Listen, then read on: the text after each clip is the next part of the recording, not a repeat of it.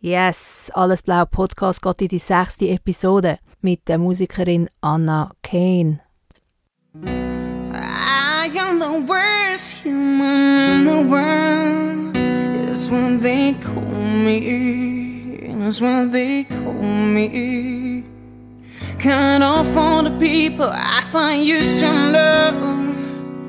Makes me kinda feel lonely. Makes me kinda feel lonely. Maybe taking a look inside of me helps you better to understand. Mm.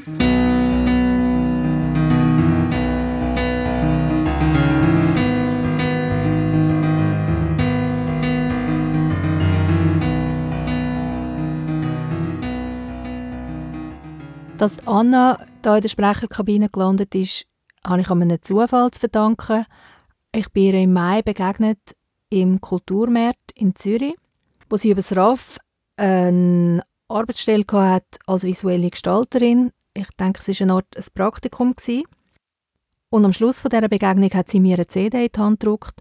Das ist eine EP mit sieben Songs und die habe ich dann gelesen. Ich bin dann zuerst ein bisschen unsicher gewesen, gedacht, ja, ich bin nicht Musikerin, ich weiß so wenig von ihr. Und dann ist eigentlich sie die die einfach völlig vorbehaltlos eingewilligt hat. Und von ihrer Spontaneität habe ich mich dann anstecken lassen. Und da sind wir jetzt in der Episode 6 Alles Blau Podcast mit der Anna Kane. Okay, hey, es ist so lustig. Das letzte Gespräch, ich habe jetzt gerade vorhin einen neuen Ordner gemacht. Mhm. Das letzte Gespräch habe ich im April aufgenommen und da war ein totaler Kälteeinbruch. Wirklich so, nachdem eigentlich der Frühling schon angefangen hat. Ja. Und jetzt sind wir in der Hitzewelle. Und du machst eine Kette Welt. Und du machst eine Kur. Erzähl, was machst du für eine Kur? Ich mache eine Kur, äh, um ähm, ein bisschen weg von den Kohlenhydraten zu kommen, also mhm. Zucker reduzieren, sozusagen mhm. wie eine Low-Carb-Diät, aber mhm. ist etwas anderes. Also man versucht seinen Körper daran zu gewöhnen, sich anders gesünder zu ernähren. Und äh, ja, da gilt jetzt so eine 4-4-12-Regelung, also ich darf, äh, wenn ich etwas esse, dann muss ich vier Stunden warten, ehe ich etwas esse. Und ich muss auch gewisse so Präparate nehmen. Und äh, ja, das ist ein bisschen mühsam. Also man ist ein bisschen weniger flexibel. Also so Naschen und so, das ist für mich absolut nicht erlaubt. Aber hast du Beschwerden gehabt oder was ist deine Motivation? Meine Motivation war, dass ich extrem zugenommen habe in den letzten paar Monaten. Einfach aufgrund dessen, weil ich aufgehört habe, in der Gastro zu arbeiten. Also Gastronomie habe ich mich immer bewegt im Service und, äh, und dementsprechend bin ich bin ich fit gewesen. und äh, jetzt äh, dadurch, dass ich äh, quasi im Büro geschafft habe, also in der visuellen Gestaltung, aber im Büro, äh, ist das alles ein bisschen so geworden. Fang einfach mal an. Also ich fange einfach mal an. Also zuerst mal zu meinem Namen. Es ist natürlich ein erfundener Name.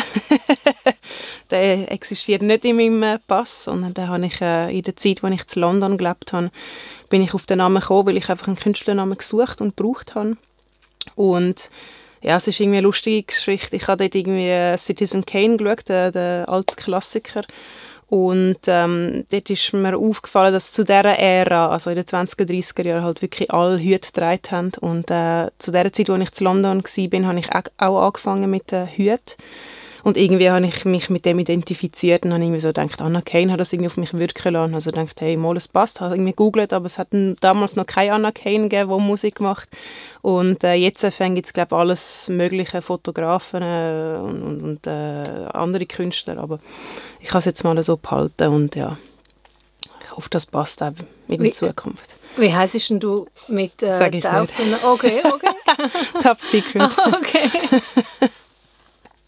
Also Stichwort London. Magst du von deinen, also wo bist du aufgewachsen? Ich bin, also wenn wir ganz am Anfang, ja, äh, beim ja. Anfang sind, ähm, ich bin eigentlich in Deutschland geboren, habe dort bis um mit äh, meinem vierten Lebensjahr gelebt und äh, wir sind dann auf äh, Zürich gezogen. Also mein Vater hat sowieso schon da in der Schweiz gelebt, also wir haben immer ein bisschen hin und her pendelt zwischen Konstanz, Sigmaringen und Zürich. Und äh, ja, als ich vier war, sind wir dann fix da gezogen und äh, seit ein paar Jahren bin ich auch Schweizer Staatsbürgerin und ähm, ja, also ich habe eigentlich auch polnische Wurzeln noch dazu. Selber bin ich aber Deutsche und jetzt eben Schweizerin. Also mhm. es ist ein bisschen so ein äh, ja, Dreiländergemisch sozusagen. Ja. Und äh, also ist Musik, ist das dein erste Outlet gewesen, oder hast du schon andere Sachen vorher gemacht? Nein, nicht wirklich. Also Musik ist eigentlich das, was ich immer gemacht habe, schon seit ich denken kann. Ähm, später ist ein bisschen Fotografie hinzugekommen, aber ich, ich sehe das eher als Hobby. Also es ist etwas, was ich gerne mache, Schnappschüsse oder irgendetwas äh, fotografieren, aber das jetzt irgendwie nicht äh, auf professioneller Basis. Und der Impuls zum Klavierspielen, ist der von dir gekommen oder hast du zuerst einfach mal so ein klassisch äh, in der Primarschule ein Instrument angefangen und dann bist du beim Klavier gelandet oder wie, wie ist das gegangen? Es war so, gewesen, ähm, meine Eltern haben gesagt, ich habe schon also so, so ein Spielzeugklavier gehabt. Und ich glaube nicht nur einmal, sondern auch mehrfach. Und ähm, ich habe immer gerne also auf Tasten gespielt und das hat mich immer fasziniert und äh, ich mag mich daran erinnern, ich habe eigentlich immer E-Gitarre spielen, das war geil, gewesen, Rockstar und bist am Mic und so, voll geil. Und ähm, wir haben dann ganz klassisch mit Blockflöte angefangen, das äh, hat mich aber, äh, also das hat mir überhaupt keinen Spaß gemacht und der Lehrer war irgendwie recht, recht ein Dummer. Und ähm, dann anscheinend von mir aus ist es herausgekommen, dass ich Klavier möchte spielen und ich habe das wählen und ich habe das auch sehr lange verfolgt, aber ich muss sagen, es ist ein harziger Weg gewesen. Also klassische Ausbildung habe ich nicht beim Klavier, sondern ich habe von Anfang an Pop und Rock gemacht. Ja. Und übst du viel? Es kommt darauf an, es ist sehr unterschiedlich. Wenn ich, also früher, als ich noch in den Unterricht gegangen bin, hat es mir natürlich immer angeschissen. Ich habe nie wirklich gross geübt und ähm, Jetzt ist es so, wenn ich gerade an einem Song dran bin, dann kann es sein, dass ich Tag und Nacht spiele, also bis zu zwölf Stunden. Und dann ja, habe ich wieder ein paar Unterbrüche, so äh, unkreative Unterbrüche, sagen wir es. Mhm. Genau. Das ist ein elektrisches Klavier in dem Fall? Ich habe mhm. ein Digitalpiano, ja. Mhm. Genau. Woher kommt dein Bedürfnis, ähm, dich auf die Art auszudrücken mhm. und so weiter? Ich weiß es selber auch nicht. Es ist bei mir schon immer so gewesen, auch wenn ich noch keinen Klavierunterricht genommen habe und kein eigenes Klavier daheim hatte, habe ich überall, wo es noch möglich war, habe ich einfach so Komp eigene Kompositionen gespielt, einfach damals ohne Gesang. Äh, ja, das hat mich einfach, also ich habe schon immer den Drang gehabt, um etwas zu komponieren. Ich kann es nicht erklären, warum. Und dann äh, später ist es dann hinzugekommen, dass ich auch angefangen habe zu singen, aber das auch erst im Teenageralter. Ich habe dann immer das Gefühl ich kann eh nicht singen und ich mache das dann nur für mich, die Heime und so und meine Eltern vielleicht damit ein bisschen belästigen, aber mehr nicht. Ähm, hat sich dann aber herausgestellt, dass ich eigentlich auch Lust hatte, auf die Bühne zu gehen, aufzutreten und ähm, ja, habe einfach weiterhin an meiner Stimme gearbeitet und ja, so ist das eigentlich entstanden. Aber ich denke, Faszination ist einfach MTV gewesen. Ich bin einfach die Generation von, von der Jugend, die wahrscheinlich mit MTV groß geworden ist, einfach die ganzen Stars gesehen und gefunden hat, hey, wow, das will ich auch und möchte die Welt bereisen, überall auf die grösste Bühne sein, mit dem grössten Publikum und allen meine Lieder irgendwie, äh, allen meine Lieder zeigen, ja. Und jetzt möchtest du es immer noch? Ja, jetzt mehr denn je eigentlich, ja. Als ich in den Kulturmarkt gekommen bin, dort hatte ich äh, wirklich die Phase, gehabt, wo ich das Klavier nicht mehr berühren konnte. Es war für mich irgendwie so, gewesen, ich gemerkt, also ich habe mich wie ausbrennt gefühlt und irgendwie so nicht gewusst, ja, ich, ich, ich hocke an Klavier und habe eine Idee, aber es kommt nicht raus. Und mit dem habe ich erst gelernt, umzugehen, dass man einfach wirklich Kreativität nicht einfach so könnte hervorrufen, sondern dass ich in mir drinnen das Zeug stauen muss und dann irgendwann mal aufs Mal geht es auf, das Ventil, und es löst sich und dann kann ich kreativ sein und, mhm. und produktiv sein. Mhm. Ja, und äh, jetzt ist es halt so, dass ich mich ja einerseits äh, auf äh, also Kunst und Design interessiere und mich auf das auch fokussiere, sprich äh, jetzt mache ich das Vorstudium äh, im August, fange ich an, an der ZHDK, aber ich möchte Musik wegen dem nicht zurückstecken, im mhm. Gegenteil, ich mhm. möchte sogar richtig jetzt Gas geben. Dieses Album ist, ist ja, also es heißt Raw mhm. und es ist auch sehr schlank produziert. Genau. Und ist das etwas, was dich würde reizen, die ganze Bandbreite, die ganzen Möglichkeiten, die sich da auftun und auch wie stark eine Platte ein Teamwork ist, eigentlich genauso stark wie ein Film zum Beispiel. Meistens fängt es ja an, auch mit, einem, mit einer Begegnung oder äh, mit einem Wunsch, hey, ich will gerne mit diesen Leuten zusammenarbeiten. Mhm. Du hast vielleicht etwas gehört, wo, die, wo, wo du findest, dass in die Richtung würdest du dich auch gerne bewegen und dann gehst du vielleicht auf so Leute zu. Hast du so Gedanken, machst du dir so Gedanken und wenn ja, in welche Richtung gehen sie? Weißt, wenn du dir vorstellst, wie vielleicht ähm, nächste Songs von dir, wie du möchtest, dass sie mhm. tönen. Ja, also in erster Linie möchte ich sagen zu, zu meinem Album Raw, ähm, es ist halt wirklich aufs absolute Minimum oder Maximum reduziert, sagen wir es so, oder? Es ist halt ähm, eine Platte, wo nur Klavier ist und Gesang und mehr ist auch nicht machbar gewesen eigentlich. Und äh, meine Zukunft ist natürlich eine Band zu haben. Also super tolle, gute Instrumentalisten und ähm, eine super geile äh, Platte zu kreieren, wo dann auch verschiedene äh, Stilrichtungen angeht und so. Und ich suche zwar Leute, aber ich finde sie nicht. Also ich habe mal eine Band vor vielen Jahren, aber die sind zu wenig ehrgeizig gewesen und dann habe ich gefunden, gut, das bringt mich nicht weiter, also lasse ich sie und mache es lieber allein.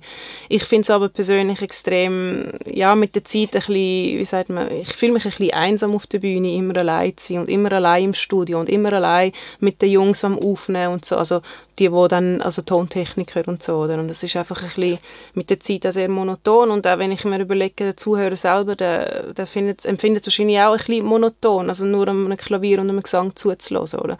Und darum, ich möchte schon eigentlich in die Richtung gehen, dass ich äh, meine eigene Band habe, Instrumentalisten, noch ein paar Backvocals und so. Und, Aber dann könntest du ja genauso gut äh, Studiomusiker äh, beiziehen, mit denen du einfach eine Zeit lang probst. Also dann müsst, musst du ja nicht unbedingt gerade eine Band sein. Ja. Ja, das würde auch gehen. Ja, oft eine Band ist ja noch das, eigentlich ein Künstlerkollektiv, wo mhm. du dann auch vielleicht mehr und wenn du selber extrem klare Ideen hast, wie deine Songs tönen, dann ist es ja fast vielleicht einfacher, wenn du eine Gruppe Studiomusikerinnen hast, wo, wo, wo umsetzen. Das, was, was ich sage, ja. die dir einfach ja. folgen. Ja. Es ist schon so einfach, die sind einfach äh, ein bisschen teuer, oder? Und ähm, das kann ich mir im Moment einfach nicht leisten. Aber du, da müsstest du eigentlich so ein Major-Label, oder wie, wie, weißt, ich habe keine Ahnung. Gibt es irgendwelche Karrieren, die du so ein bisschen verfolgst, wo du... ja, also... Ich weiß es ehrlich gesagt nicht. Also ich, ich weiß auch nicht, wie das heutzutage wirklich ähm, wie das, wie das gemacht wird. Also viele haben mir gesagt, ja heutzutage musst du selber eben Geld, äh, Geld in die Hand nehmen und ähm, es ist halt nicht mehr so wie damals, man wird entdeckt und dann aufs Mal man wird Post und Marketing und alles wird produziert. Mhm. Ja, ja, Platte 100'000 Stutz, geben wir ja kein Problem mhm. oder sogar Millionen, was weiß ich. Mhm. Ich glaube, das ist äh, recht blauäugig zu denken, wenn es heute wirklich noch so ist. Außer halt, wie du sagst, vielleicht bei Major Labels, aber ich persönlich weiß es nicht und ich kenne auch niemanden, der jetzt irgendwie einen riesen Erfolg hat und mir das sagen könnte. Aber ähm, ich bin dran. Ich bin am Recherchieren. Vorher hast du noch erwähnt, dass du an deiner Stimme geschafft hast. Also bist du in Unterricht gegangen? Selbst auch, ja. Also zuerst habe ich einfach angefangen, ein bisschen rappen, habe irgendwie das Gefühl gehabt, hey, äh, für Rap-Gesang brauchst du keine gute Stimme. Falsch denkt. Und dann ist mir irgendwann gesagt worden, dass ich einfach äh, fürs Rappen nicht gemacht worden bin. Also habe ich dann nach und nach mehr angefangen äh, singen. Wer hat dir das gesagt? Äh, das sind äh, andere Kollegen die äh, auch gerappt haben. Also eigentlich derjenige der von Double Fantastic, mhm. wo heutzutage natürlich recht, äh, recht Erfolg hat, möchte ich jetzt mal behaupten. Also er hat es mir nicht direkt so gesagt, aber die Leute, also die Crew hat mir so zu verstehen, hey, du doch lieber singen als rappen. Und ich musste hm. dann recht geben, ich war wirklich äh, absolut äh, Niete, aber eben beim Singen auch, aber irgendwie, man sagt immer, je mehr man singt, umso mehr tut man seine Stimmbänder eigentlich trainieren und man sagt ja auch, jeder kann singen, genauso wie jeder kann kochen, man muss nur zeigen, wodurch. Und erst später dann, also nachdem ich zurück von London kam, habe ich dann angefangen, Gesangsunterricht zu nehmen. Ähm, hat mich nicht wahnsinnig weit gebracht, also wir sind, oh, das darfst du aber nicht bringen. Nein, es hat mich, ja. Scheiße. Äh, ja, wie auch immer. Ich habe Gesangsunterricht genommen, ja. Ey, aber, aber sag mal, wie bist denn du mit, äh, mit diesen Jungs in einem, irgendwie in einem Aufnahmestudio gelandet? Oder ihr habt, also ja, ich nehme an, ihr habt aufgenommen oder habt ihr einfach vor euch angegrabt? Nein, nein, nein, wir haben schon aufgenommen. Also, wie, Ding ist das gekommen? Es war so, gewesen, meine damalige äh, beste Freundin äh, ist zusammengekommen mit dem einen, der eben in dem Trio war. Also die haben damals, wie haben sie geheißen? Swing Besa Mhm. Das war ein Trio, also ein DJ, äh, ein sozusagen ein Tontechniker, Produzent, der auch ein bisschen textlich mitgeholfen hat und einer eben der Dabu selber, der Dabu Bucher, der eben extrem viel äh, Songwriting gemacht hat, oder? Und äh, sie war eben zusammen mit dem Tontechniker und äh, ich habe immer gesagt, ja, ich, auch, ich mache auch Musik und so. Zu dieser Zeit habe ich eh gerade angefangen so, mit Songwriting. Und dann haben sie gesagt, ja, komm doch mal vorbei und so. Und ich hatte eh gerade irgendwie einen Track, gehabt, den ich aufnehmen wollte, einfach mal zum Schauen. Und dann sind wir dort im Studio gelandet und äh, ja, so ist das dann rausgekommen. ja, ja. Ich habe auch schon Rhymes geschrieben und bin dann mal einen aufnehmen. Und ähm, es hat total Spaß gemacht, aber ja. ich habe auch gemerkt, dass einfach, äh, du musst ja wie irgendwie, du musst ja ein Charakter sein. Mhm. Und das ist wie so, äh, ich, ich glaube, ich bin wie zu schüch dafür. Mhm, genau. Man muss wirklich irgendwie so einen so ein, ein recht grosses Ego vielleicht auch haben und einfach irgendwie etwas in der Stimme haben. Das ist einfach mhm. so. Ich zum Beispiel merke, ich, ich, wenn ich meine Sprechstimme höre, dann könnte ich brechen. es ist wirklich, es ist wüst und ich kann es gar nicht gerne.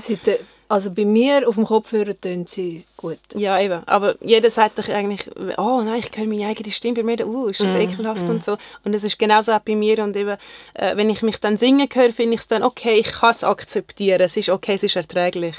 Aber dann sind ja, und eben dann beim Rap ist es dann noch schlimmer, oder? Und dann siehst du auch oft heutzutage so Low-Budget-Produktionen von jungen Schweizer Rappern und so, wo du denkst, hey, nein, was lallt er eigentlich für einen Scheiß? Also mhm. wie du sagst, man muss wirklich ein Charakter sein eigentlich, um das zu machen. Und ich bin Gottes froh, wenn meine Kollegen ausgeredet haben.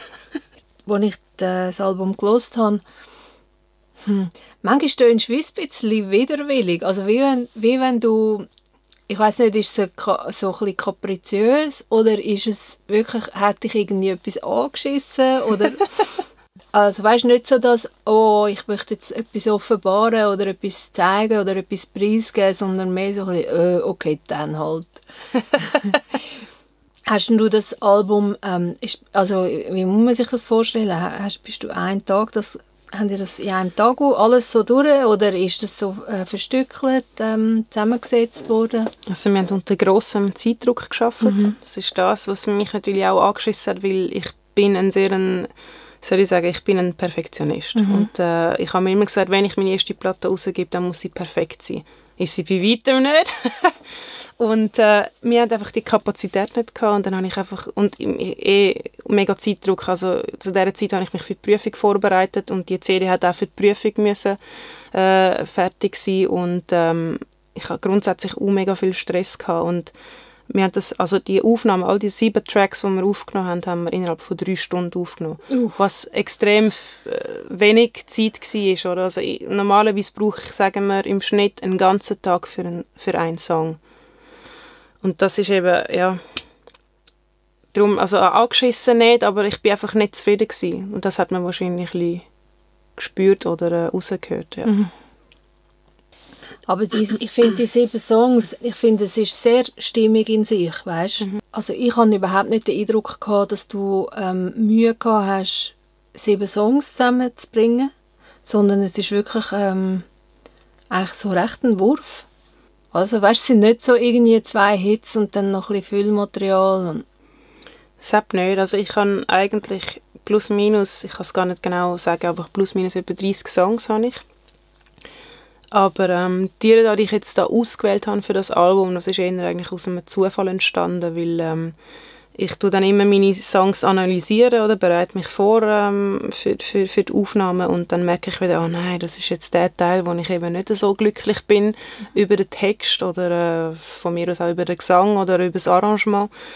Und dann habe ich gemerkt, ich komme aber nicht weiter. Also muss ich einfach die Songs, die ich eigentlich aufnehmen wollte, habe ich müssen auf die Seite tun und dann einfach die nehmen, die am meisten verheben. Mhm. Und auch selbst auf dieser Platte hat es noch ein paar Songs, wo ich einfach denke, ja, da könnte jetzt auch ein anderer Text drin sein und so, aber ähm, ich denke, so für die Masse und mich vielleicht mit dieser Platte auch äh, bei Firmen zu bewerben, lange es mal vorerst. Ich mhm. meine, ich sage ja nicht, das ist fix und fertig, das ist ein Album, sondern es ist eigentlich nur ein EP. Mhm. Und extra noch so roh produziert, dass man weiß, hey, man, man könnte noch mehr daraus machen, oder? Mhm. Und, es, es, und die Veränderung, äh, die, die bleibt offen. Mhm. Genau. Du hast gesagt, du hast dich für die Prüfung vorbereitet an der ZHDK. Mhm. Und hast du dir auch überlegt, äh, Musik zu studieren an der ZHDK? Was? Musik? Musik? Ja, ja, ja. ja, es ist ja so gewesen, ähm, ich bin letzten Herbst an Infotag von der ZHDK und zwar äh, über jede Sparte, also Musik, Kunst und Medien, Design und äh, Schauspiel sogar, mhm. um wirklich alles auszuschliessen, was ich mir vielleicht vor 15 Jahren erhofft habe, dass aus mir wird oder dass ich das mal studiere oder äh, das erlerne, was auch immer. Wie alt bist du jetzt? Ich bin jetzt 31. Mhm.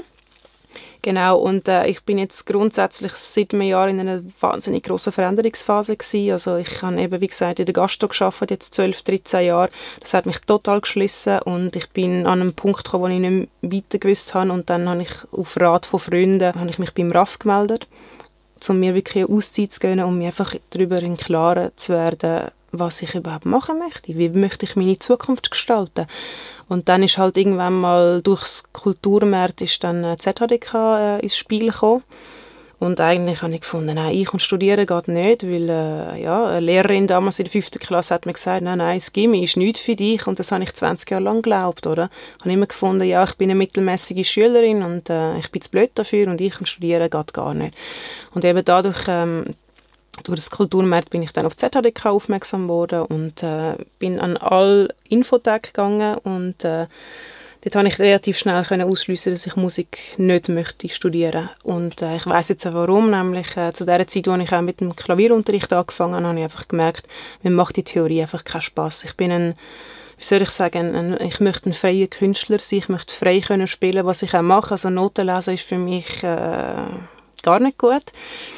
Aber dafür arbeite ich mit dem Gehör. Also, und das ist einfach das Ausschlaggebende, wo ich gemerkt habe, im Moment, die Musiker, also ich habe ja ein paar angehende Musikstudenten also nicht kennengelernt, aber einfach gesehen und, und gemerkt, was das für eine Stimmung ist und ich habe mich überhaupt nicht wohlgefühlt gefunden, da gehöre ich sicher nicht mhm. her. Genau. Und hast du also Oberstufe gemacht und nachher bist du direkt in Gastronomie oder hast du eine Lehre gemacht? Nein, es war so, gewesen, äh, Oberstufe, dann habe ich nicht gewusst, was machen, dann bin ich ins Z gegangen mhm. Und dort hatte ich auch keine Lehre, gehabt, dann habe ich ein Jahr lang sozusagen kreative Pause gemacht, weil einfach nichts mehr gelaufen ist, nichts mehr gegangen ist. Und dann äh, habe ich mich bei verschiedenen Sparten äh, als äh, Lehrling beworben. Also zuerst war irgendwie KV in der Medienwelt so meine Idee gewesen. Und dann auch irgendwie Grafik war auch darunter, gewesen, die ich hätte machen aber es ist einfach nicht gegangen ohne Vorkurs und der Vorkurs ist halt extrem teuer. Und äh, das haben sich meine Eltern nicht können leisten. Die einzige Stelle, wo ich, also die einzige Zusage, die ich bekommen habe, war halt Koch. Gewesen. Mhm. Und dann habe ich Koch gelernt. Und wo hast du das gemacht? Das, habe ich, das ist auch lustig. Es war äh, nicht nur am einen Ort, gewesen, sondern gerade an mehreren. Äh, angefangen im Ermitage äh, zu Küsnacht. So ein äh, Fünf-Sterne-Hotel. Ähm, das ist dann aber aufgelöst worden und schon vorher äh, habe ich den Wechsel gemacht in die Tochtergesellschaft. Äh, das ist im Barometer Zürich, das war ein 16-Punkte-Restaurant. Das ist dann aber Konkurs gegangen und dann ist das aufgekauft worden von, äh, vom Hotel Kindli und äh, ja, Lumière hat das, heisst es jetzt noch. Restaurant Lumière. Genau, also ich habe eigentlich an vier Orten meine Lehre gemacht. Ja, das ist extreme harte Lehre, oder? Kochlehre. Ja. Die ist richtig hart. Ja. Krass. Und ja. hast, du, hast du einfach gefunden, jetzt erst recht? Oder hast du es nicht so hergefunden? Oder, hast einfach, oder ist irgendwie Druck da gewesen, dass du sie fertig musst machen musst?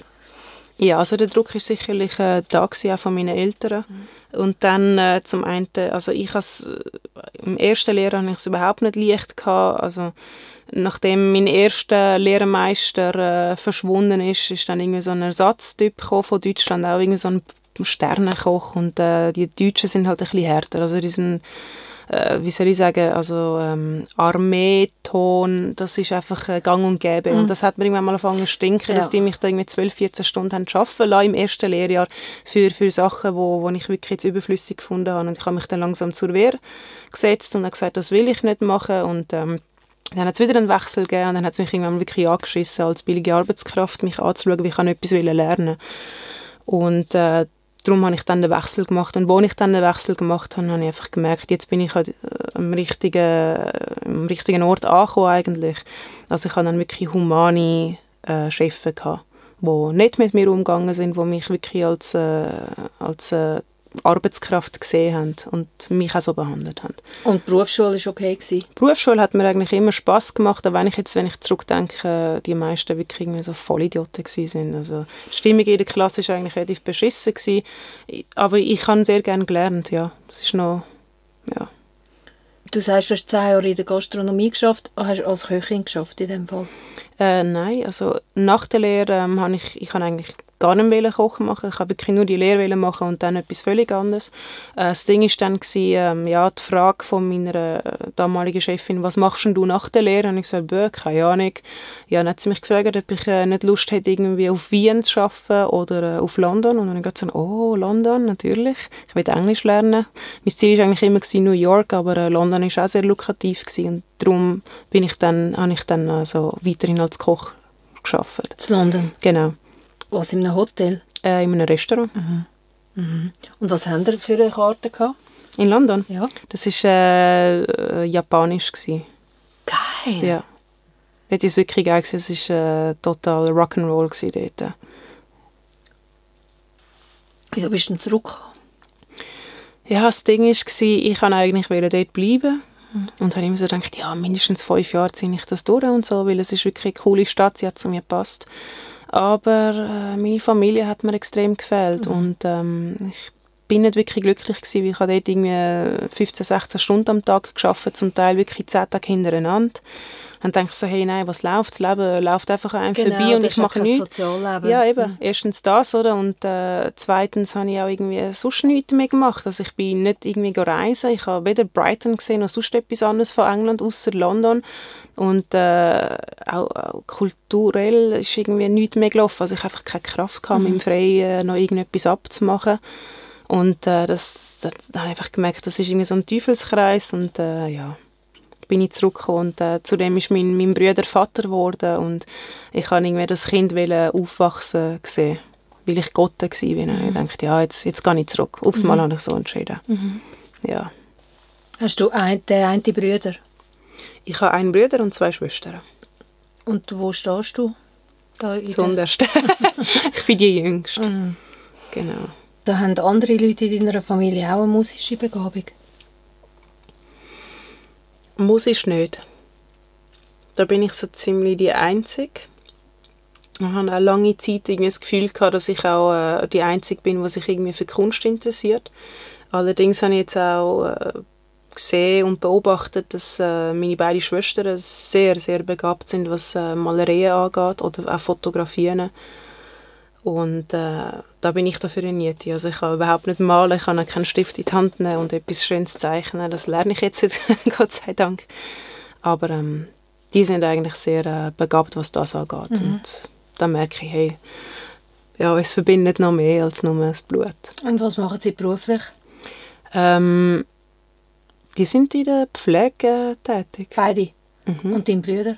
Mein Bruder, er ist... Ähm, ich kenne seine genaue Berufsbezeichnung nicht, aber er hat mit Mechanik äh, zu tun. Und verfolgen Sie deine Arbeit als Musikerin? Auf alle Fälle, ja. Sie unterstützen mhm. mich sehr. Mhm. Sind äh, auch seit dem Anfang, also als ich vor 15, 16 Jahren zum ersten Mal irgendwie an einem Wettbewerb öffentlich äh, gespielt habe, sind sie auch dabei gewesen, haben voll gefans und so und ihre kleine Ofen mitgenommen, ein Transparent, hey, wir lieben dich und so. Also die haben mich immer unterstützt.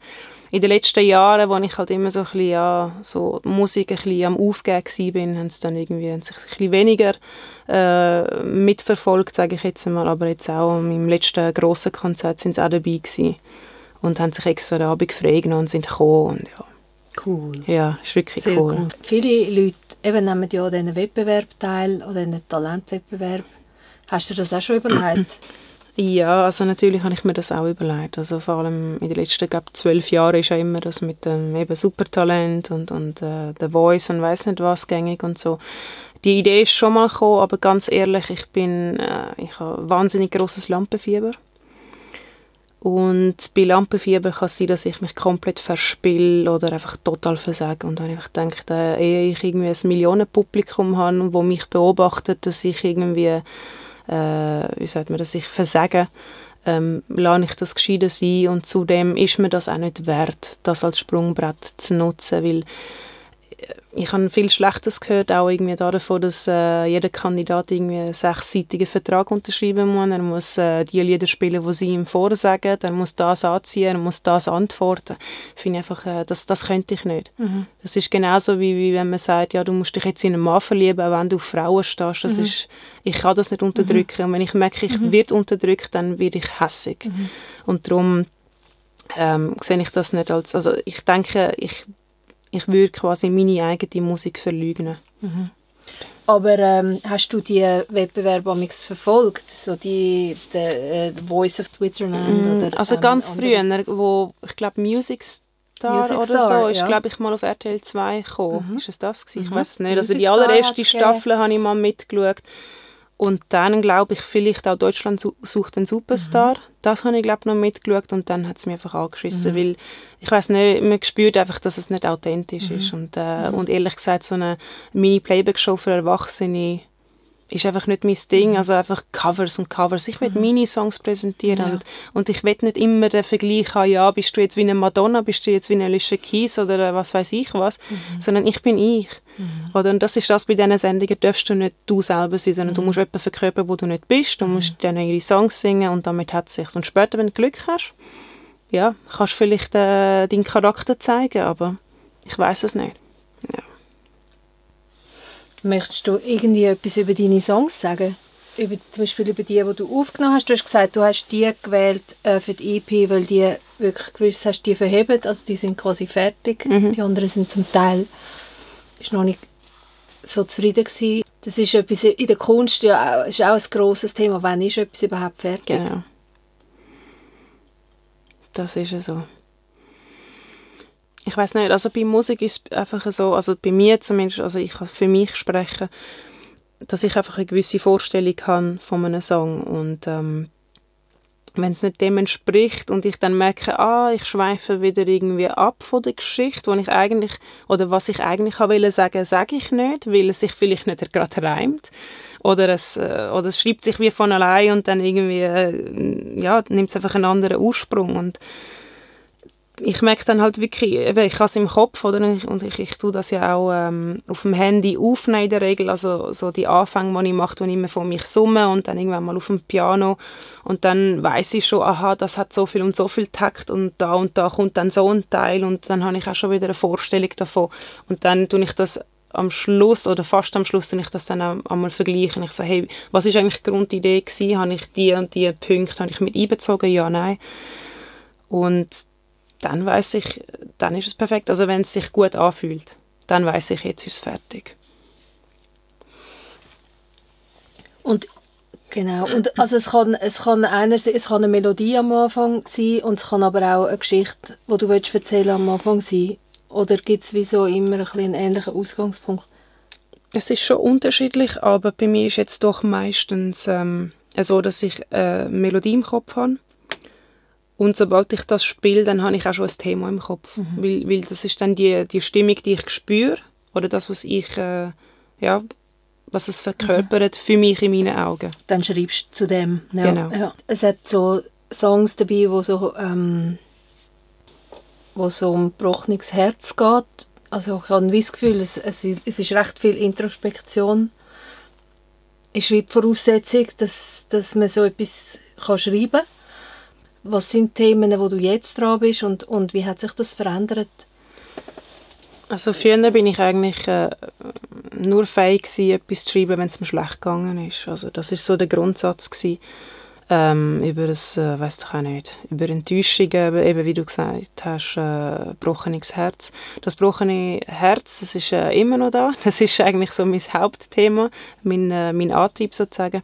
Aber ich habe in den vergangenen Jahren auch durchaus gelernt, über äh, positive Sachen zu schreiben, was, äh, was mich natürlich wahnsinnig glücklich macht, weil ähm, ich bin in dem Fall nicht irgendwie so ein, wie soll ich sagen, so ein Masochist, wo wirklich nur Schlechte, über das Schlechte kann schreiben, sondern auch äh, wirklich merken, hey, wenn es jetzt rund läuft im Leben und hey, gewisse Sachen funktionieren oder da wird mal ein Ziel erreicht, dann, dann äh, ja, dann macht mir das eine riesige Freude, auch darüber zu schreiben und einfach die Stärke äh, eigentlich äh, zu beschreiben und auch die Dankbarkeit mhm. vom Alltag. Mhm. ja. Gibt es ähm, Musikerinnen und Musiker, die du verfolgst? Gehst du viel auf Konzerte? Und also hast du auch so ein Vorbilder? Und ja, wie haltest du dich auf dem Laufenden? Oder ist das überhaupt etwas, wo du, wo du möchtest, dich auf dem Laufenden halten mit Musik? Oder hast du einfach irgendwie ein Soundcloud-Konto und, und, und, und hörst irgendwie Random Play? Oder Nein, das habe ich alles nicht. Also ich muss sagen, ich bin, äh, seit ich auf London gezogen bin, bin ich eigentlich nicht mehr wirklich auf dem Laufenden. Früher bin ich immer auf dem Laufenden gewesen. Ich hatte MTV, gehabt, Viva und äh, vor allem, wenn du zur Nacht äh, die Sender geschaut hast, dann hast du wirklich zum Teil ganz, ganz tolle Insider-Tipps sozusagen. Also wirklich nicht immer das, das 0815, das gespielt worden ist, sondern einfach noch unbekannte Künstler. Ich bin im Freundeskreis eine immer von der Ersten gewesen, wo mir gesagt hey, kennst du die und das musst du reinziehen. Und kaum bin ich auf London gezogen und keinen Fernseher mehr hatte, äh, ist das wie verloren gegangen und ich habe wie das Gefühl, ich habe den Anschluss tatsächlich verloren. Aber heutzutage gibt es so eine, also es gibt so viele Künstler, so viele Bands und nicht jeder muss jeden kennen. Und darum, ich denke, sich da jetzt irgendwie mit, mit Abos und weiß nicht was beschäftigen, ich glaube, da lange einfach die Kapazität nicht. Dann müssen wir irgendwie 200 Jahre alt werden. In welchem Jahr bist du in London? Gewesen? 2006 bis 2008. Und in dieser Zeit hat es ja zum Beispiel MySpace gegeben? Weiß ich nicht. Okay. Oder so Bandcamp, oder das ist alles... Mm. Sagt mir nicht. Okay. Ich habe mich nicht mit dem beschäftigt. Okay. Äh, auf jeden Fall, was ich heute mache, ist... Äh, keine Ahnung, also ich, ich, ich, äh, auf Instagram vielleicht, ich tue dort ein paar, äh, paar Leute folgen, aber auch nicht wirklich die, die ich immer höre. Es ist eigentlich immer ein Zufall, dass ich vielleicht einen Künstler kennenlerne oder äh, neu entdecke. Ähm, was auch gut ist, vielleicht ab und zu mal äh, auf iTunes zeigen sie immer die Neuerscheinungen. Dort höre ich mich etwa die mal durch. Ähm, oder äh, was auch sehr gut ist, äh, auf, auf YouTube, wenn du da äh, automatische Wiedergaben machst, dann kommen da immer so, ja, von diesen Künstlern, äh, äh, ja, also ja. Leute äh, haben auch von diesen Künstlern, von denen gelesen, und das ist dann, es vernetzt sich ja alles und dann entdeckst du auch wieder etwas Neues, oder? Und das ist bei mir eigentlich so, dass ich mich so auf dem Neuen halten. Und äh, was Konzerte angeht, besuche ich sehr viele Konzerte, äh, zum Teil auch super spontan und jetzt auch in letzter Zeit auch äh, allein bin ich gegangen. Und das hätte ich mir früher nie können vorstellen und man sagen, es ist super, mhm. es ist cool. Und äh, zu der Zeit, als ich noch vielleicht in der Lehre war, haben mich so Konzerte angefangen anschießen Einfach aus dem Grund, weil, äh, weil ich mich selber dort auf der Bühne gesehen habe und dann einfach eben wieder äh, auf den oh Boden haben müssen kommen, oder? Ja, es ist einfach wirklich grauenhaft. Ich bin dann unausstehlich zu meinen Mitarbeitern und so einfach gesagt, nein, ich, ich bin kein Koch, ich bin kein, kein Serviceangestellter, was weiß ich und darum habe ich alles kulturell auch wirklich so wie abgeschnitten von meinem Leben und jetzt bin ich es aber am Nachholen, seit ich frei bin. und wo gehst du gerne an Konzerte?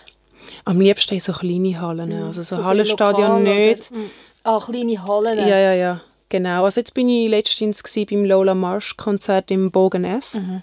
Das ist ganz herzig. Mhm. Ich weiß nicht, wie viele Leute dort Platz haben. Keine ich Ahnung. Ich sagen 500 oder etwas. Nein. Ich glaube sogar noch weniger. weniger. Ich mhm. denke es, ja. Aber vielleicht hast du mhm. recht, ich weiß es nicht. Mhm. Ich habe das Gefühl, es sind äh, nicht mehr als 200 Leute mhm. dort gewesen. Vielleicht täusche ich mich. Mhm. Das habe ich aber toll gefunden, wirklich so die Intimität. Und das gefällt mir extrem gut. Und wer ist das? Lola Marsch, mhm. äh, habe ich vor zwei Wochen selber noch nicht gewusst. Bin aber spontan ans Konzert gegangen. Ähm, das ist eine Band äh, aus Israel. Mhm. Sind eigentlich haben, äh, als Duo angefangen, also eine Frau und ein Mann. Und äh, die machen so, ja, wie soll ich sagen, Indie-Rock, Dream-Pop nennt man das auch. Es mhm. ist so leicht verträumte, verspielte Popmusik sozusagen. Ah, und die sind jetzt also Newcomer seit Jahren, kennen sie wahrscheinlich Insiders. Ich glaube, äh, sie war auch selber bei The Voice. Gewesen. Und jetzt sind sie einfach im Moment voll am Touren überall. Also mhm. Europa, jetzt sind sie in Amerika, jetzt in dieser Zeit und äh, gehen auf Kanada. Also wirklich, die sind voll dran, Weltraum eigentlich, also Welt zu erobern, ihre Musik. Das ist wahnsinnig aufregend und äh, ja, ich hoffe, ich bleibe mit ihr in Kontakt mit dieser Sängerin, weil ich habe sie ein bisschen angequatscht und so und äh, wäre noch cool, auch von ihr zu erfahren, wie sie es eigentlich geschafft hat. Ja. Ob es jetzt wirklich der Voice war oder nicht, oder äh, ja, was sie alles haben müssen machen und äh, sie hat auch gesagt, ja, sie, sie tut ein bisschen, die Zeit ist zwar sehr schön und auch äh, also sehr aufregend und sie ist auch dankbar dafür, aber äh, es macht es ja irgendwo durch fertig, oder? Und Mhm. ich habe mir also zum ersten Mal vor Augen geführt, äh, ja, du bist eigentlich im Endeffekt allein. Also Mhm. man sagt ja immer, ja, der Künstler äh, ist tot aufgefunden worden im Hotel, oder? Da denkst du so, hey, Scheiße, stimmt, die Leute sind allein, die touren zwar und Mhm. es ist immer eine riesige Masse um sie herum, aber die sind im Endeffekt allein. Und die müssen auch eine, äh, wie sagt man, Long-Term Mhm. Relationship führen, wenn sie jetzt einen Partner haben, oder? Das ist irgendwie so, Ja, hast, hat dich das ähm, betroffen, von Chris Cornell über seinen Tod zu erfahren?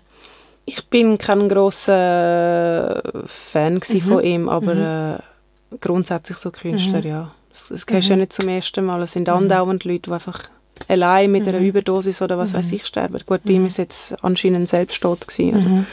Aber ja, Michael Jackson. ja. Gut, aber der ist ehrlich gesagt... Wie soll ich sagen, gewisse Künstler, es wäre einmal besser, wenn es schon vorher aufgehört hätte, oder? Anstatt das alles durchzuziehen und nochmal um weiter. Und ich meine, der Körper hat schon längstens nicht mitgemacht, jetzt bei ihm zum Beispiel. Und er hat trotzdem immer noch, noch, noch eine Tournee irgendwie vorgehabt. Und er hätte einfach schon vorher sollen aufhören Ich weiß nicht, das ist einfach zum Teil, ja, sind gewisse wirklich ausgelutscht und ist einfach tragisch, ja. Also wir haben jetzt quasi vorher gerade herausgefunden, dass wir beide keinen Alkohol trinken. Du hast Köchin gelernt, du hast als Köchin gearbeitet. Das ist wahrscheinlich, ähm, da ist wahrscheinlich auch eine einsame Entscheidung gewesen, zu treffen, nehme ich an. Oder da haben wahrscheinlich deine Peers haben das nicht wirklich können verstehen. Wie ist das? Ähm, Ja, Sozialleben ist absolut äh, eigentlich kaputt gegangen, sozusagen. Ich meine, man schafft immer am Wochenende, immer am äh, Abend, oder? Und am nächsten Morgen muss man gleichzeitig aufstehen. Also es ist einfach so, ja. Ich bin dann auch am Anfang immer hässlich geworden, wenn meine Freunde das nicht verstanden haben oder wenn sie mich gefragt haben, ob ich spontan am Wochenende kann und will abmachen an ein Konzert oder was weiß ich gehen. Ich gefunden, sag mal, wissen die das eigentlich nicht? Oder so habe ich mich am Anfang benommen, voll bedebt. Aber ähm, das ist einfach das gewesen, wo ich, ich bin einfach ein vorwurfsvoll gegenüber meinen Freunden, sagen wir so.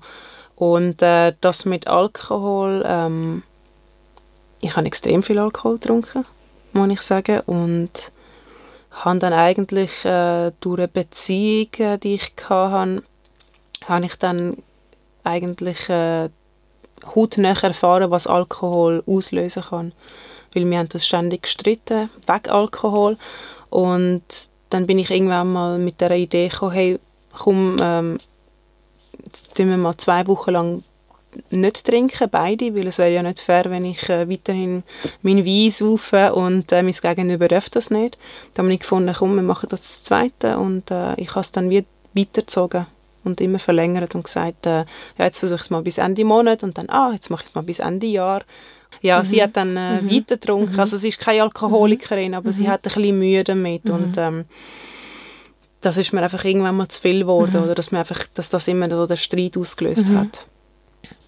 man streitet ja wahrscheinlich einfach anders mit Alkohol, aber den Streit gibt es ja. Ja. gleich. Und wenn, Das macht fast keinen Sinn. aber es ist, bei mir ist es so, gewesen, als ich aufgehört habe zu trinken, ich bin in in einer Beziehung, gewesen, wo ich jetzt nicht mehr bin. Ich habe bin extrem ähm, nicht intolerant geworden, aber ich habe einfach gemerkt, dass, oder ich, ich, bei mir hat das nicht mehr funktioniert, so dass wir etwas vormachen und es einfach dann so ein bisschen abspülen. Und bei ihm hat's, hat das halt immer noch funktioniert. Also es ist nicht gewesen, das Problem ist nicht gewesen, dass er getrunken hat. Das hat mich auch nicht gestört. Er hat jetzt auch nicht irgendwie wahnsinnig viel getrunken, aber immer genug, dass es so wie hat können, sich so eine Lüge irgendwie aufrechterhalten und, und, und ähm, das ist dann wie nicht mehr kompatibel gewesen.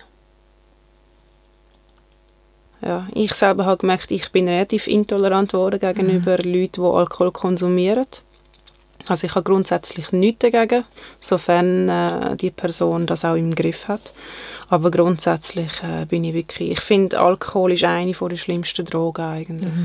Also es ist, ist schlimmer als, äh, was weiß ich was. Also ich meine, gut, Kiffen macht auch passiv und, äh, und Pilzli tun irgendwie, was weiß ich was ausrufen und so. Aber ich denke, Alkohol, das wird in unserer Gesellschaft so toleriert, das ist absolut normal und ich finde eigentlich, das dürfte so nicht sein. Es gibt ja auch Leute, die Angst haben, wenn sie nicht trinken, dass sie dann nichts können schreiben oder keine Kunst können machen, nicht kreativ sind. Und das ist ja so recht, das ist eben schon noch verbreitet. Mhm. Und äh, was würdest du denen sagen? Das muss jeder für sich entscheiden mhm. im Endeffekt. Vor allem auch was Drogenkonsum angeht. Äh, das muss jeder für sich entscheiden. Jeder muss auch seine Erfahrungen machen. Ich habe meine auch Erfahrungen gesammelt und habe für mich dann entschieden, dass es nicht für mich ist. Äh, selber zum Musik machen, zum kreativ sein, brauche ich gar nichts. Ich, meine einzige Droge ist eigentlich Liebe und, und Hoffnung und äh, alles Mögliche drumherum. Aber es ist eigentlich noch witzig, wenn man so zurückschaut so auf, auf Künstler auch von der Pop-Art-Szene mhm. oder damals, was die alles reingepfiffen haben, um, mhm. seine, um ihre, äh, ja, ihre Kreationen zu machen. Das ist schon lustig.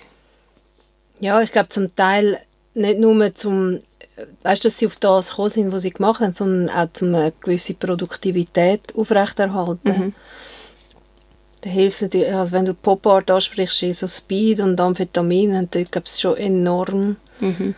nachgeholfen.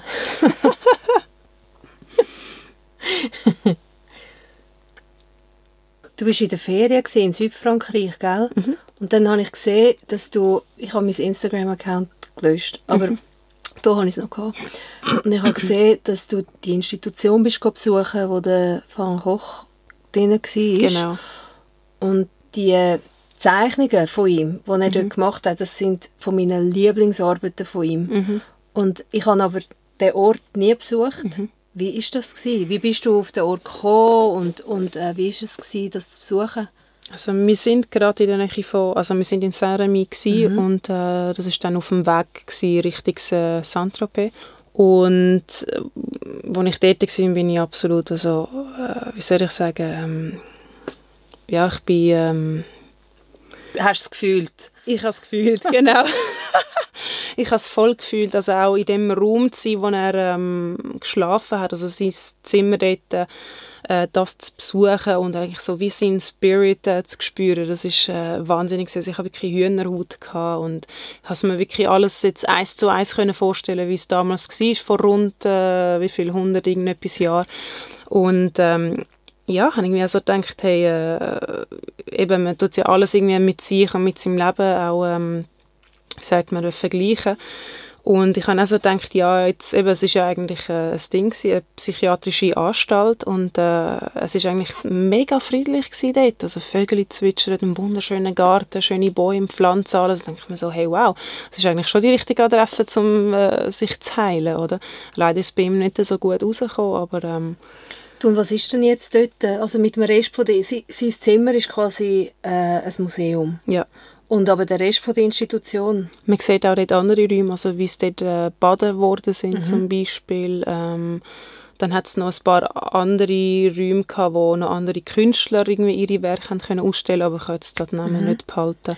Aber es ist, nicht, äh, es ist keine Institution mehr? Mhm. Nein, nein. Es hat keine äh, Klientinnen? Nein, absolut nicht. Das mhm. haben sie zugemacht. Und ist das, hast, muss man das so suchen oder ist das jedem Touristenführer drin? Also ist, ist das relativ Nein, wir bekannt? wir mussten es suchen, mhm. aber ich, mhm. also ja, jetzt vor allem auch mit dem Navi haben wir mega. Probleme gehabt. Gott, schrecklich. Also ja, also Google hat etwas anderes erzählt als Navi und dann irgendwie ja, aber äh, der Kollege, der wo, wo uns quasi dort angebracht hat, ist ähm, der war schon mehrfach dort und hat es irgendwie noch im Gedächtnis gehabt, dort durch ist es. Mhm, und äh, mhm. so haben wir es gefunden. Aber mhm. es war eher so versteckt, habe ich das mhm. Gefühl. Gehabt. Mhm. Insider-Tipp. Jetzt nicht mehr. ich komme nochmal, Garopalla, Alles Blau Podcast mit der Anna Kane. Wir sind schon fast am Ende. Ich habe jetzt das Gespräch nochmal gelost und mir sind zwei Sachen aufgefallen. Das eine, Anna ist ja ein Digital Native Sie ist 31, sie ist in den 90er Jahren aufgewachsen und ich finde es recht lustig. Sie hatte kein äh, MySpace-Konto, sie hatte kein Bandcamp-Konto, sie hatte ein äh, Problem mit dem Navi in der Ferien in Südfrankreich und irgendwie scheint sie kein einziges Versprechen einzulösen von dem, was die Medien uns weiss machen was ein Digital Native eigentlich ist. Und ich glaube, dass ein Digital Native wirklich nichts anderes ist als jemand, der im Computerzeitalter aufgewachsen ist. Es sagt eben nichts aus über dieser Person ihre Medienkompetenz oder dieser Person ihr Online-Verhalten. Ich glaube, dass zum Beispiel äh, Binge ähm, online sein überhaupt nicht altersgebunden ist. Es gibt sehr, sehr viele ähm, Erwachsene, äh, mittelalterliche und auch ältere Leute, wo sehr, sehr viel online sind. Schaut mal die Leserbriefe, Schreiberinnen und Schreiber an. Das sind vornehmlich Männer, die Leserbriefe schreiben. Das sind sehr oft äh, Leute, im, Männer im Pensionsalter. ja, hört auf mit dem Teenager-Bashing. Und das andere, was wir zwar nicht explizit thematisiert haben, was sich aber wie ein roter Faden durch unser Gespräch zieht, ist das Können oder nicht Können von der Kunst leben. Das ist etwas, wo fast alle Kunstschaffenden in der Schweiz damit sich auseinandersetzen. Nicht nur in der Schweiz, aber ich kenne vor allem Kunstschaffende aus der Schweiz. Und es ist nichts, wo man sich dafür muss schämen muss. Es ist einfach ein Umstand, es ist einfach eine Realität. Punkt. Dana ist jetzt auf ihrem Weg zur visuellen Gestalterin und ich wünsche ihr auf dem Weg sehr viel Glück. Hoffe aber auch ganz fest, dass sie weitere Alben kann veröffentlichen kann, dass sie uns weiter beschenkt mit ihrem grossartigen Talent. Okay, das ist doch ein Schlusswort. Garopalla, Alles Blau Podcast, abonniert euch auf eurer Podcast-App im iTunes Store, schreibt mir eine Nachricht, mail at carolinpalla.com mit euren Kommentaren Rückmeldungen, Kritik. Und wir hören uns wieder nach der Sommerferien. Ich gehe jetzt ab auf Montenegro. Ciao zusammen. The last one.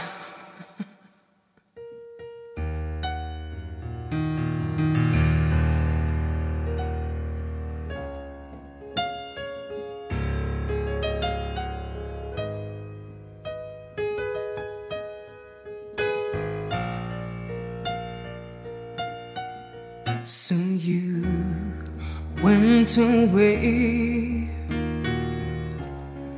Left me here. Then you said all these words. Uh-huh. What your movement causes, you can now hear But I cannot believe you're the one who will tell Half doubts on my eyes I couldn't figure it out. If you had been If you had been brave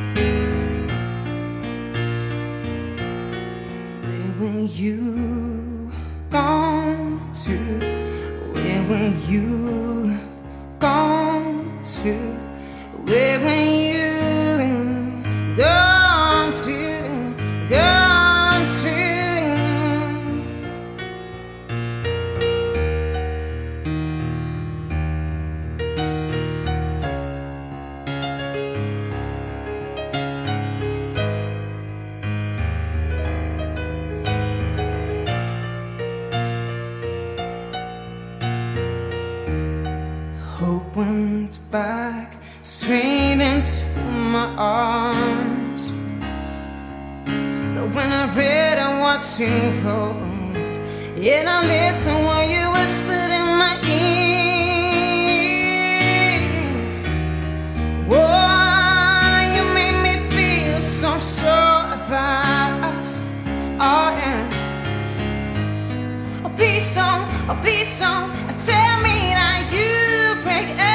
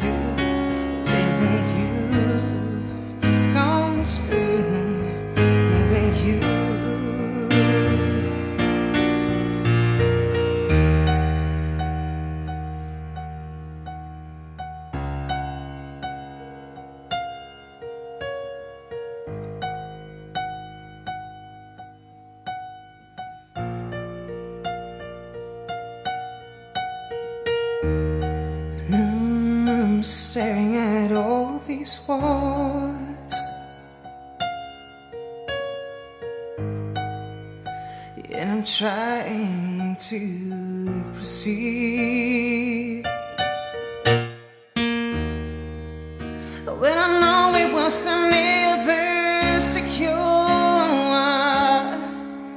And I gotta hope, I gotta hope, I gotta hope I still